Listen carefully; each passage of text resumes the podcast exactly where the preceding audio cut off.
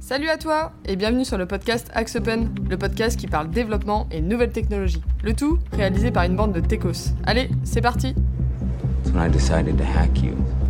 Whoever's in control of the exit nodes is also in control of the traffic, Vous en voulez à la terre entière, me à la société. J'emmerde la société. Je sais que vous avez beaucoup de raisons d'être en colère, mais ce n'est pas en refoulant toutes ces émotions à l'intérieur de vous que vous irez mieux. Hello, bienvenue à tous dans l'épisode 7 du podcast Axe Open. Alors j'espère que vous avez tous passé de bonnes vacances. On voit que Greg est un petit peu bronzé. Bonjour. Et euh, j'espère que vous êtes en forme pour notre podcast de rentrée. Comme sujet du jour, on a choisi de vous parler des ORM et de débattre sur leur utilisation. Autour de la table, j'ai avec moi aujourd'hui Philippe Bonjour. et Grégory. Salut. Alors avant de passer directement au débat pour ou contre les ORM, on va commencer par poser les bases. Alors un ORM, Grégory, qu'est-ce que c'est?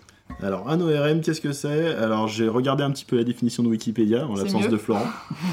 Euh, c'est mieux, non, pas Il- il forcément. va en, fait, manquer. en fait, ça aide, mais on se dit comment définir ça Parce qu'on a l'habitude de travailler avec, mais euh, à définir, c'est un peu plus compliqué. Euh, je vais prendre juste le début de la définition de Wikipédia. Un mapping objet relationnel, en anglais Object Relational Mapping, ou ORM, est un type de programme informatique qui se place en interface entre un programme applicatif et une base de données relationnelle. Et je vais m'arrêter là. Euh, il y a deux éléments essentiels dans cette définition. C'est le programme informatique, donc notre application, et la base de données relationnelle. C'est pour ça un mapping objet relationnel. On a déjà deux notions là. Euh, L'objet, ça va être euh, dans notre programme informatique, et le rela- relationnel, ça va être la base de données. Et entre les deux, on va avoir justement ce mapping qui va nous permettre de manière assez transparente de passer les données d'un côté ou de l'autre sans se préoccuper de comment on va interroger la base de données. Ok. Du coup, concrètement, à quoi ça sert? Concrètement, à quoi ça sert? Euh, Ça sert à simplifier en fait euh, l'interrogation d'une base de données. Ça sert voilà, effectivement à abstraire complètement la base de données dans l'application et du coup ne pas avoir à se fader euh, l'intégralité des requêtes SQL pour appeler sa base. Alors si on revient à la base historique, en fait, comment on interroge une base de données? On fait des requêtes SQL, typiquement, donc dans un langage qui s'appelle le SQL. Ça va être un podcast un peu plus, plus dev que d'habitude. hein. on fait des requêtes SQL, on interroge notre base de données, notre base de données nous renvoie un résultat qu'on interprète d'ailleurs euh, après, et puis euh, il va falloir aller chercher les données qu'on veut dans ce résultat, ça peut être un petit peu fastidieux. Voilà, pour ceux qui Vous connaissent pas, en fait, euh, une- une- un langage SQL, ça renvoie comme une table Excel, en fait. Du coup, à chaque fois qu'on interroge une base de données, on a l'équivalent d'une table Excel qui nous est renvoyée. Voilà, on a des lignes qu'on interroge, et dans ces lignes, on va aller chercher les différents champs. Ok. Et vous avez un exemple euh, concret euh, dans la vie de tous les jours euh, De quand on interroge une base de données interrogez une base, ouais. tout le temps. Tous les logiciels du monde. Tous les logiciels du monde. euh, je sais pas, le, le truc le plus simple, les utilisateurs. bah, on peut récupérer euh, les utilisateurs qui correspondent à une requête. On se dit, je veux tous les utilisateurs qui sont actifs euh, dans ma base de données. Je les récupère, euh, je récupère des lignes, et dans ces lignes, je vais aller chercher le nom, le prénom, euh, La date le de sexe de la personne, la date de naissance, euh, etc. Donc ça, c'est le mode euh, old school, on va dire, mais qui est toujours euh, actuellement très très ouais. utilisé, puisqu'on verra après pourquoi on utilise ou pas un ORM. Euh, et avec un ORM, ce qu'on va faire, c'est qu'on va pas faire de requête, on va lui dire, je veux un utilisateur, et avec tel critère de filtre. Donc, Et je là, veux tous les utilisateurs qui ont plus de 10 ans Voilà. et il va automatiquement me renvoyer des objets depuis la base de données euh, chargée. Voilà, j'aurais pas à me soucier d'interpréter ce qu'il a renvoyé, et j'aurais pas à me soucier de comment je vais interroger la base de données, ni même de quelle base de données est derrière. Ok, c'est lui qui fait tout le taf. C'est lui qui est censé faire tout le taf. Qui est censé. ok, et du coup, ça, c'est la principale fonctionnalité d'un ORM. Est-ce qu'il en a d'autres Ou est-ce qu'il sert exclusivement à, à faire ça? Alors, il sert quand même principalement à faire ça, pour Mhm. moi. Après, euh, les autres rôles qu'ils peuvent avoir, c'est des extensions, des ORM, c'est des petits outils à côté. Mais euh, principalement, son but, c'est de faire ça. C'est d'abstraire la base de données niveau développement. Donc si on, on se passe, à- on se place un peu plus euh, au, euh, au niveau, dans une archi euh, d'application, enfin d'implication, comment ça se passe? En fait, tu as, ton appli, tu as ton ORM, et ensuite tu as ta base de données. Alors, euh, là-dessus, l'idée, c'est de se dire, je pense que tout le monde connaît le modèle MVC, le modèle vue contrôleur. Euh, la partie euh, ORM va remplacer ou va venir en fait euh, implémenter un modèle, la notion de modèle là-dedans. Donc c'est vraiment directement au sein du développement, en tout cas au sein de l'architecture du programme, que c'est intégré. Mais c'est une brique, il faut le voir comme une brique applicative euh, qui n'est pas entre guillemets développée par les développeurs, c'est quelque chose qu'on utilise nativement dans les frameworks. Oui, c'est quelque chose qui existe et qu'on reprend. Et Qu'on utilise. C'est une, librairie, quoi. Une librairie Ouais, ou un ouais, framework. On ouais. appelle ça un peu comme on veut. On avait fait un truc sur les frameworks. Alors, on peut dire que c'est un framework de dev. Quoi. Ouais. Euh, après, techniquement, l'ORM, il est un peu plus compliqué que ça. Il y a deux, trois choses en plus. C'est-à-dire qu'en fait, l'ORM, on va avoir euh, une une librairie qui correspond à l'ORM, qui va se reposer sur un connecteur à la base de données, le même connecteur qu'on utilise classiquement pour faire des requêtes à la base de données, et qui, lui, derrière, va aller interroger la base de données. Donc, les connecteurs, c'est principalement, euh, si on utilise du Java, des connecteurs JDBC. Ça peut être des connecteurs ODBC, voilà. C'est De connecteurs PHP de base. les connecteurs classiques qui vont se connecter aux bases de données. Ouais, ce qu'il faut voir, et ce qui est très important tout de suite de spécifier, c'est que quand on utilise un ERM, toutes les couches qui sont en dessous de nous, c'est-à-dire les requêtes SQL, la connexion à la base, la connectivité réseau, c'est pas du tout annulé. C'est juste abstrait, on le voit pas. Mais tout, Mais tout, est fait. Mm. Parce que du coup, un... là, vous parliez de tout ce qui est Java, PHP. On... Un ERM, ça peut s'utiliser avec tout type de langage. Tous.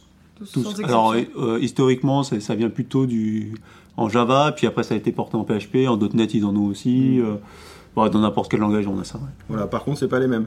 C'est-à-dire que ben, forcément, c'est des langages différents, donc à chaque fois, vu que c'est des librairies, c'est des librairies différentes. D'accord. Voilà, Et donc en Java, on va avoir du Hibernate, par exemple. quoi Ouais. Qui Euh, implémente la norme JPA. Voilà, en PHP, ça va être du Doctrine. Mm. Enfin bon, ils ont tous, euh, je connais pas tous les ORM de tous les langages, mais chacun a sa petite correspondance. C'est Entities ou .NET. D'accord, il y en a quelques-uns qui tirent leur, euh, leur épingle du jeu. tu Bon, vois, en fait, il y en a un majeur Ouais. par, euh, par techno. Ouais, il y en a un majeur par techno, et en principe, euh, maintenant, je veux dire, ils ont écrasé tout le reste. quoi. Ouais. Maintenant, il ne reste plus qu'un par techno. D'accord. Et euh, donc on on parlait de techno, si on se remet au, au niveau du projet de développement en lui-même, est-ce que tout projet de développement peut avoir ou peut nécessiter l'utilisation d'un ORM Alors oui, tout projet peut, mais est-ce que tout projet doit? Je pense que c'est un peu la question euh, qu'on va se poser aujourd'hui. C'est un peu le plus gros débat. C'est un peu le plus gros débat. ouais. Ok, bon bah on va de- du coup euh, directement rentrer dans le débat. Donc tous les deux, vous avez déjà utilisé au moins un ERM pour vos projets euh, actuellement, Des dizaines. des, des dizaines même. du coup, euh, avant de commencer le débat, euh, on en a un petit peu parlé avant de, de commencer ce podcast. Euh, Greg, t'es plutôt contre l'utilisation des, Ouais, des je suis, je de suis manière générale plutôt contre. Alors, c'est peut-être parce que je suis trop vieux, je suis à la vieille école, j'en sais rien. Euh, non, après, j'en ai utilisé pas mal. Et honnêtement, si je dois faire un bilan, si je dois tirer une conclusion, ouais, je suis plutôt contre. Ok, et Philippe, toi de ton côté Alors moi je suis comme Greg, on commence à vieillir, mais je suis bien moins vieux que Greg. Euh, moi je suis plutôt pour, j'ai encore la petite flamme qui me fait croire que ça va marcher génialement et que ça va résoudre tous les problèmes. Ok, bah, c'est bien de garder une petite flamme. Alors, on va passer maintenant au débat. Alors, pour pas partir dans tous les sens, ce que je vous propose, c'est de découper le, débat en plusieurs axes. Euh, tout d'abord, euh, on va parler un peu de la, mise en place de l'organisation de, l'ORM. Donc, comment est-ce qu'on l'implémente en fait dans un projet? Euh, À ce niveau-là, en fait, est-ce que c'est simple déjà de, de mettre un ORM dans. Alors euh, là-dessus, il faut, faut être très clair. Soit vous partez avec un ORM, soit vous partez sans ORM, mais c'est très compliqué de le rajouter en cours de projet. Donc l'idée c'est extraordinairement simple si vous démarrez un projet de le mettre en place. Généralement c'est natif, vous avez presque rien à faire. Par contre si vous avez un projet existant ou une base de données qui est un peu historique ou ce genre de choses, là cette technique c'est voir, c'est voir plutôt touchy à mettre en place. Bah, en plus, euh, maintenant, la plupart des technos, enfin, je vais aller, aller parler surtout de Java, euh, on a déjà des templates de projets qui sont déjà faits et qui embarquent les ORM nativement. En PHP, Ouais, c'est pareil, on prend un Symfony, ça Mhm. embarque Doctrine par défaut. Mhm. Euh, donc ça oblige à utiliser un ORM en plus. Je veux dire, là, on a quasiment plus le choix. Et puis pour virer l'ORM, euh, c'est un peu compliqué parce qu'on doit détourner le truc. Quoi. Euh, c'est vraiment le problème des ORM, c'est ce qu'il y a de plus dur dans la mise en place, des- l'organisation, c'est que soit on l'utilise, soit on l'utilise pas, et euh, si on l'a et qu'on veut Mhm. passer à côté, euh, c'est vite hyper compliqué quoi. Alors après, on va me dire qu'on peut faire des native queries, on peut faire des, on peut repasser dans un langage quasi natif. Et je dis bien quasi natif parce qu'il n'est pas vraiment natif. ouais. Euh, sauf qu'en fait, ça arrange rien parce qu'on sort complètement du contexte. Et je veux dire, autant faire des requêtes SQL à la main. Quoi. Et, et là-dessus aussi, il faut, faut tout de suite voir qu'il faut que votre base de données soit euh, structurée de la bonne manière. Par exemple, c'est tout bête, mais il faut que toutes les tables aient une clé unique, euh, enfin une clé, une clé primaire, sinon l'ORM ne va pas pouvoir marcher. Il y a quelques contraintes techniques quand même à mettre en place. Voilà, si tu utilises un ORM, en fait, tu oublies tout ce que tu as appris en cours de base de données. Euh, Non, tu peux pas dire ça. précédemment. Tu, Si, si. non, tu peux pas dire ça. T'oublies tous les, les schémas euh, normaux avec euh, des clés multiples, parce que c'est la croix et la bannière à faire dans un ORM, et c'est super chiant à utiliser.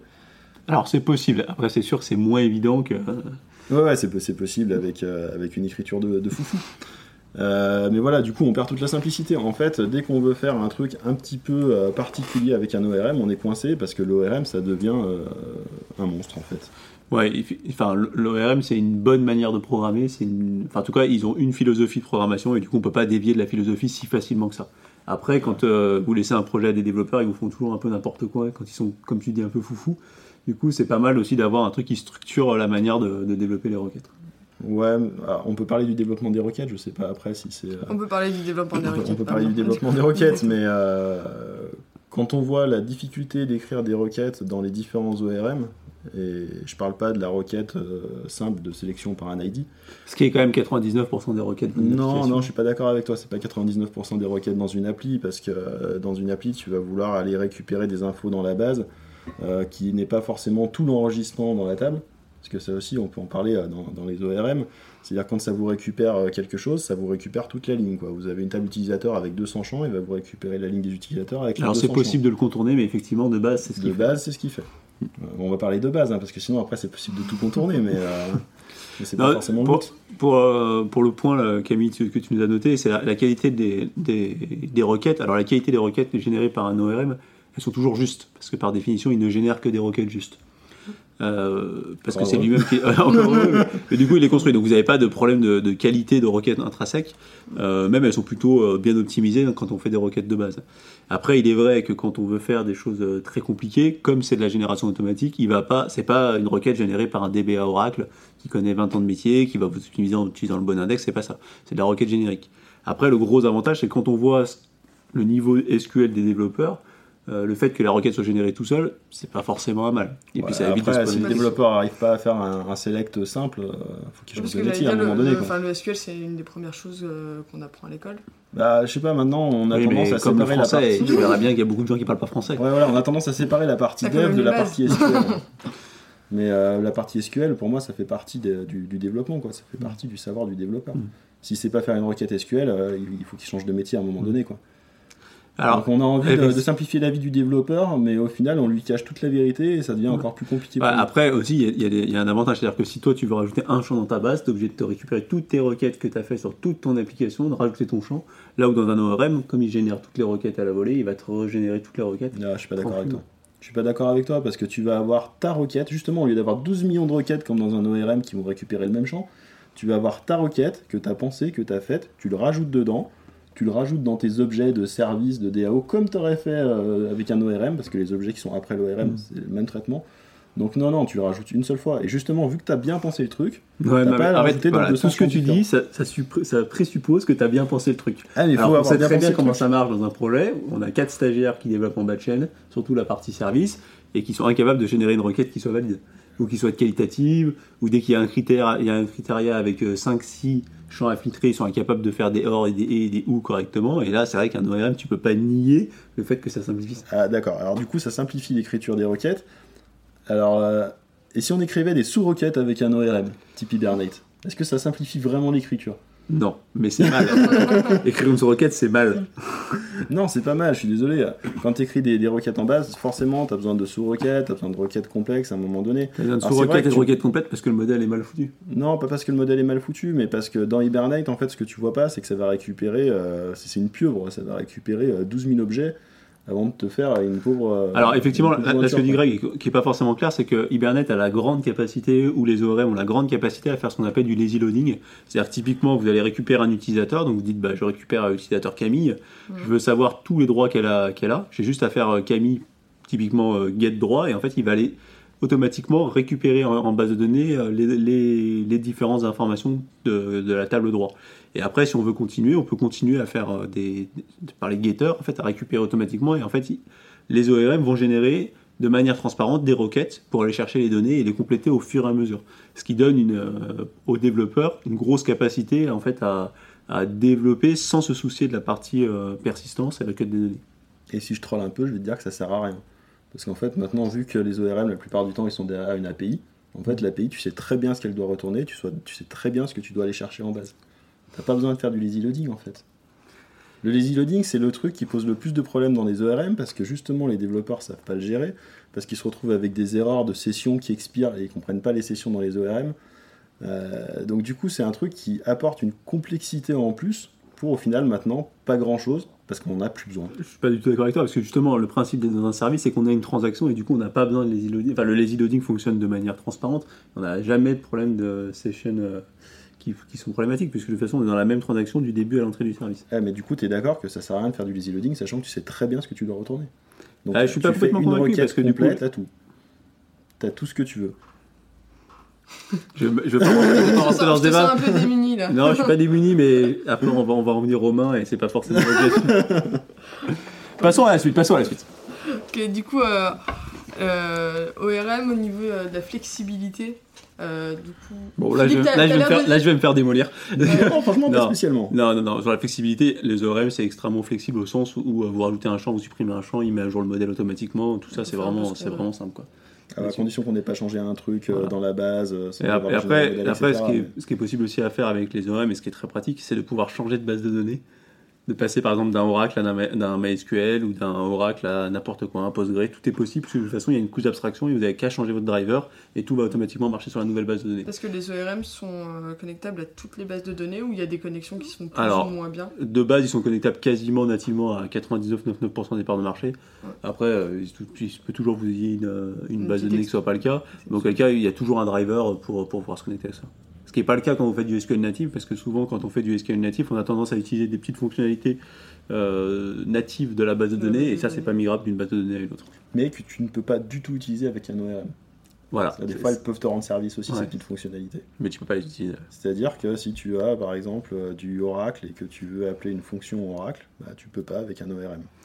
Tu peux, mais c'est plus compliqué. Ouais, c'est bien plus compliqué. bien plus compliqué.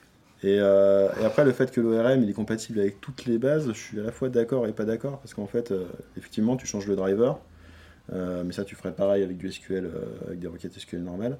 Par contre, tu spécifies aussi le langage dans le driver euh, le plus compatible. Mhm. C'est-à-dire que tu as quand même une spécification qui va te dire euh, bah, je vais plutôt être sur du Postgre ou je vais plutôt être sur du Oracle. Voilà. Donc, euh, pseudo-compatibilité quand même. Donc plutôt mitigé. Non, mais après, euh, je, je vais pas être de mauvaise foi, hein, c'est quand même plutôt flexible et c'est vrai que de ce côté-là, c'est plutôt pas mal. Et euh, cette flexibilité, elle est encore mieux quand on, on fait des devs sur une base et puis euh, qu'on passe, je sais pas, en prod sur une autre base. Et là, on se rend compte qu'en fait, c'est moyennement compatible quand même. Hmm. Parce faire 99% du- compatibles et il reste 1% à aller voilà, faire. on va faire du, du dev sur une base, je sais pas, une base H2 par Mm. exemple. Et puis euh, derrière, on va tester sur la vraie base cible du Postgre. Et là, on va s'apercevoir qu'il y a 25% des trucs qui marchent plus. quoi. Non, Allez, 10%. elle est mauvaise foi. Ok. Et euh, en termes de performance, du coup, si on, on va aller vers vraiment ce qui nous intéresse au final. Alors, je suis partagé sur ce sujet-là. Pour le coup, c'est euh, la performance, est- elle est unitairement bonne. C'est-à-dire que les requêtes qu'ils font, encore une fois, elles sont, quand vous faites des requêtes simples, elles sont plutôt bonnes. On n'a pas de problème particulier. Après, dès que vous avez des choses type statistiques, type machin, les requêtes qui sont générées peuvent être complexes avec des subselects et tout ça, ça chose. Elles sont à la fois complexes à exprimer en code et elles sont aussi complexes en, en- en- en base de données. Quoi. Donc là-dessus, je, je laisse Greg, euh, mon avis, euh, Non, mais là, là pour le coup, tu as un bon avis. Tu un avis éclairé sur la question. Non, c'est vrai qu'enfin, en termes de perf, ça va quand même plutôt vite parce que c'est que des requêtes unitaires. Ça demande euh, 3 à 4 millisecondes à la base de données à traiter à chaque fois. Enfin, c'est quasi rien. C'est des requêtes ultra simples. Euh, mais ça en fait beaucoup. ça en fait beaucoup et quand on travaille avec des bases de données type MySQL, Postgre, ça va aller. Quand on travaille du- avec du Oracle, c'est un petit peu plus compliqué parce qu'Oracle a un mécanisme d'optimisation euh, derrière, de calcul de stats qui permet d'optimiser les requêtes. Et en fait, ça va complètement euh, tromper le, le calcul des stats. C'est-à-dire que ça va balancer des millions de requêtes qui sont des millions de requêtes unitaires. Mhm. Euh, et du coup, Oracle va penser que celles qu'il faut optimiser, c'est celles-ci, euh, qui sont déjà ultra optimisées. Ouais, et- et il va pas forcément penser aux requêtes qui peuvent être plus Ah. complexes et vachement plus longues à calculer. Et par contre, là où je, je trouve que c'est génial, c'est qu'on peut mettre un cache di- directement au niveau de l'ORM, généralement, c'est-à-dire côté applicatif, et on gagne tout le temps le traitement de la requête, le calcul, le, le parsing des- de, de la requête SQL. Enfin, on gagne pas mal de temps en mettant un cache directement au niveau applicatif. Et là, on- en termes de perf, c'est stratosphérique, quoi. Ça va très très vite. Ouais, ça, on gagne du temps. Là-dessus, c'est c'est indiscutable. Du coup, de manière générale, on gagne du temps avec un ORM. C'est pas dit. C'est pas Alors, Alors, Oui. en fait, on peut gagner du temps ou on peut en perdre. Euh, le seul but, c'est de l'utiliser sur le bon, le bon projet. Quoi. Ouais. Le bon projet, la bonne taille de projet et le projet à la bonne complexité. Alors en fait, ce qu'il faut voir, c'est que 80% des applications, on n'a pas de problème de performance. Donc, déjà, euh, c'est- c'est- c'est un- le- les performances sont un non-sujet sur, euh, sur ce sujet-là. quoi. Euh, après, en termes de gain de temps, c'est sûr qu'on gagne du temps sur un projet au démarrage. Vous faites directement vos objets, ça vous génère la base, tout ça, c'est un gain de temps euh, substantiel.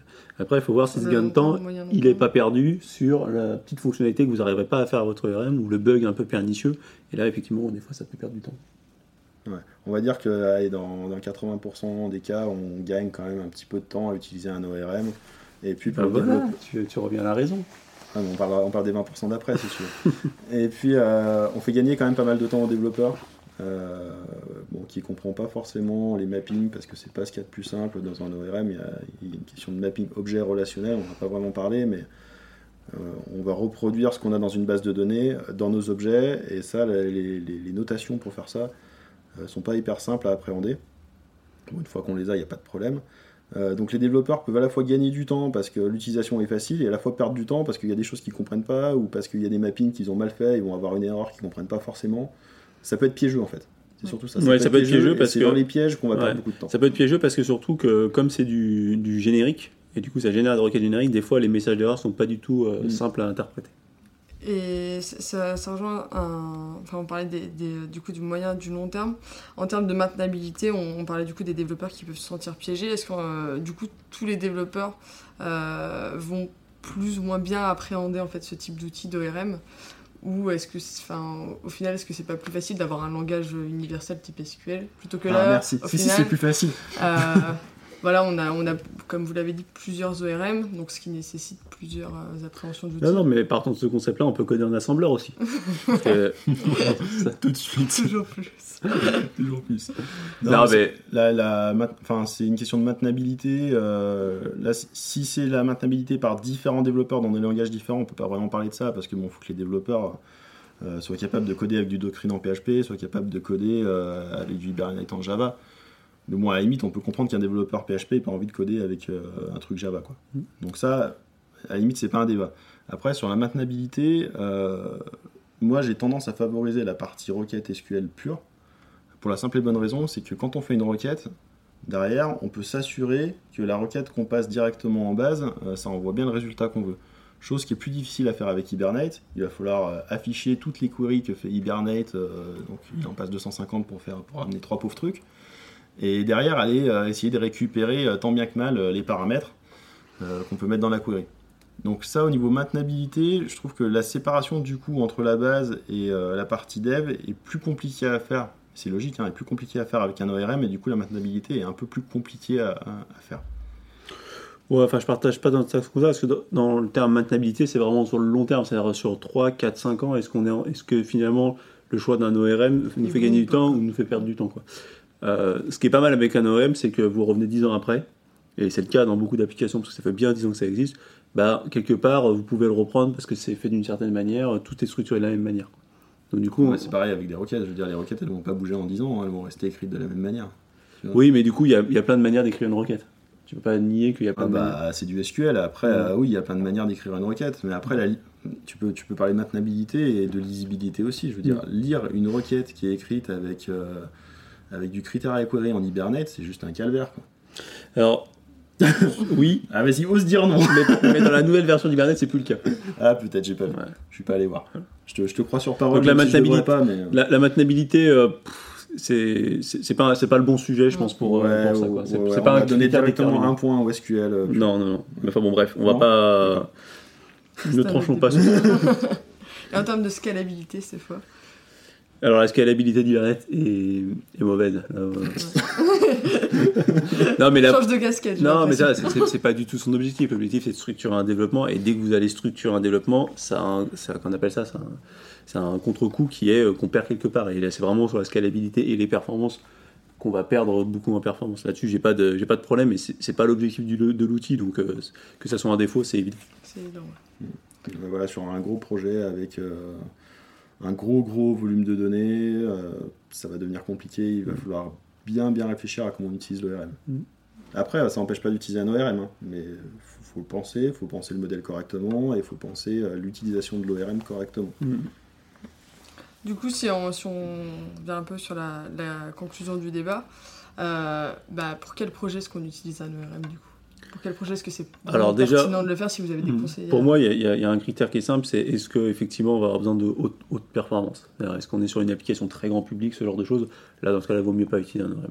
Après, si on a des, des- qu'on appelle ça, une application, euh, on sait qu'on va pas avoir beaucoup, beaucoup d'utilisateurs, c'est-à-dire moins de 50, 100 personnes, ce qui est quand même la grande majorité des applications.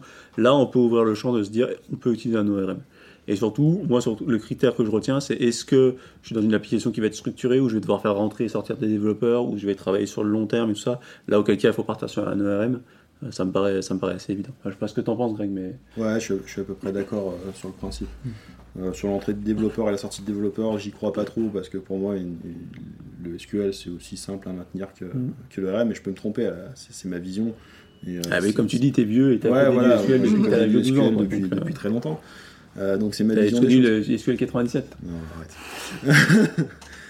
Mais euh, c'est- ouais, c'est surtout la complexité du projet en fait euh, qui, qui décide de ce qu'on utilise, est-ce qu'on utilise un ORM ou pas. Il n'y a, pas de- il y a pas de règle générale. hein. C'est euh, analyser chaque projet On et voir ce qu'on va en faire. Et- Comme d'ailleurs n'importe quel choix d'architecture, il faut réfléchir. Ouais, c'est ça. On réfléchit en amont et ensuite Mm. on agit. Ok, ça marche. Euh, du coup, on va passer maintenant au coup de cœur, coup de gueule. Alors, tous les deux, enfin, et Philippe plus récemment, a changé d'ordinateur. Il a enfin quitté Apple. Alors, pour la petite histoire, je me suis fait casser ma voiture et voler mon, mon, mon Mac. hein. Donc, oui, du coup, c'est vrai, pas- que vrai que je me rappelle plus trop le C'est un coup de gueule, mais ça s'est transformé en coup de gueule parce que du coup j'ai décidé de quitter Apple. J'avais un MacBook Pro euh, le- les derniers avec la touch bar toute pourrie et tout ça. Euh, J'en étais pas très content. Euh, bah, je pense que ceux qui ont l'essayé, c'est que le clavier est tout pourri, le touchpad on clique mille fois dessus, la touch bar ça ne sert absolument à rien, les performances sont pas terribles et le prix est, bon, il est ce qu'il est. Et du coup, euh, mon ami Grégory, comme quoi on n'est pas toujours en désaccord, m'a dit mais prends une Surface Book 2, c'est génial, c'est tactile, c'est génial.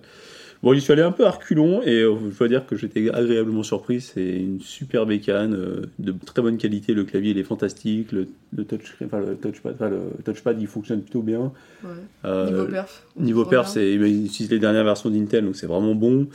Euh, Il y a même un stylet pour l'application, pour la partie écran. Moi, je m'en sers pas mal maintenant chez des clients pour faire des, des présentations directement avec le stylet. Je dessine sur l'écran. Ouais, ça fait classe. Et puis, euh, honnêtement, c'est du beau matos. Le prix est au même près le même Ouais. que ce qu'Apple pratique. Moi, j'ai plus Ouais, je crois que Ouais, Mais du coup, on est vraiment, c'est une bonne ba- la, la, la batterie, c'est fantastique. Il y a même une carte graphique qui permet de jouer. Alors, je suis Ah, pas la, batterie est monstrueuse. Ouais, la est batterie. juste monstrueuse.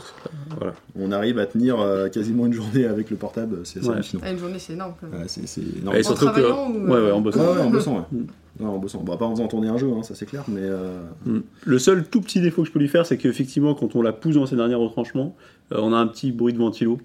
Euh, ah, c'est un bon bruit d'hélico même. hein. un bon bruit d'hélico. mais, mais honnêtement, dans une journée, ça va vous arriver 5 minutes. quoi. C'est vraiment quand vous recompilez tout, ou si vous lancez un jeu, que vous allez avoir le problème, pas autrement. Quoi. Donc vraiment, je recommande les yeux fermés, c'est vraiment du très très très bon matos. Ouais, et puis alors le petit plus qui fait toute la différence par rapport à Mac, c'est qu'il y a des vrais ports USB.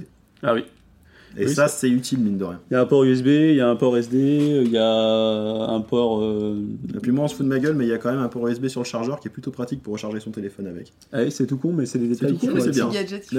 Non, puis honnêtement, euh, enfin, je veux dire, là, Apple, il faut qu'ils se bougent parce que leurs euh, leurs, euh, leurs MacBooks sont quand même vraiment vieillissants et ils sont un peu partis en live. euh, Enfin, c'est quand même des trucs MacBook Pro qui dit pro dit travail. Et, euh, c'est pas des PC, enfin, c'est pas des machines qui sont orientées boulot. Je quoi. Ah, de toute façon, demain, on a la nouvelle keynote. euh, Ils vont peut-être nous... Ouais, ils vont sortir un iPhone avec une encoche.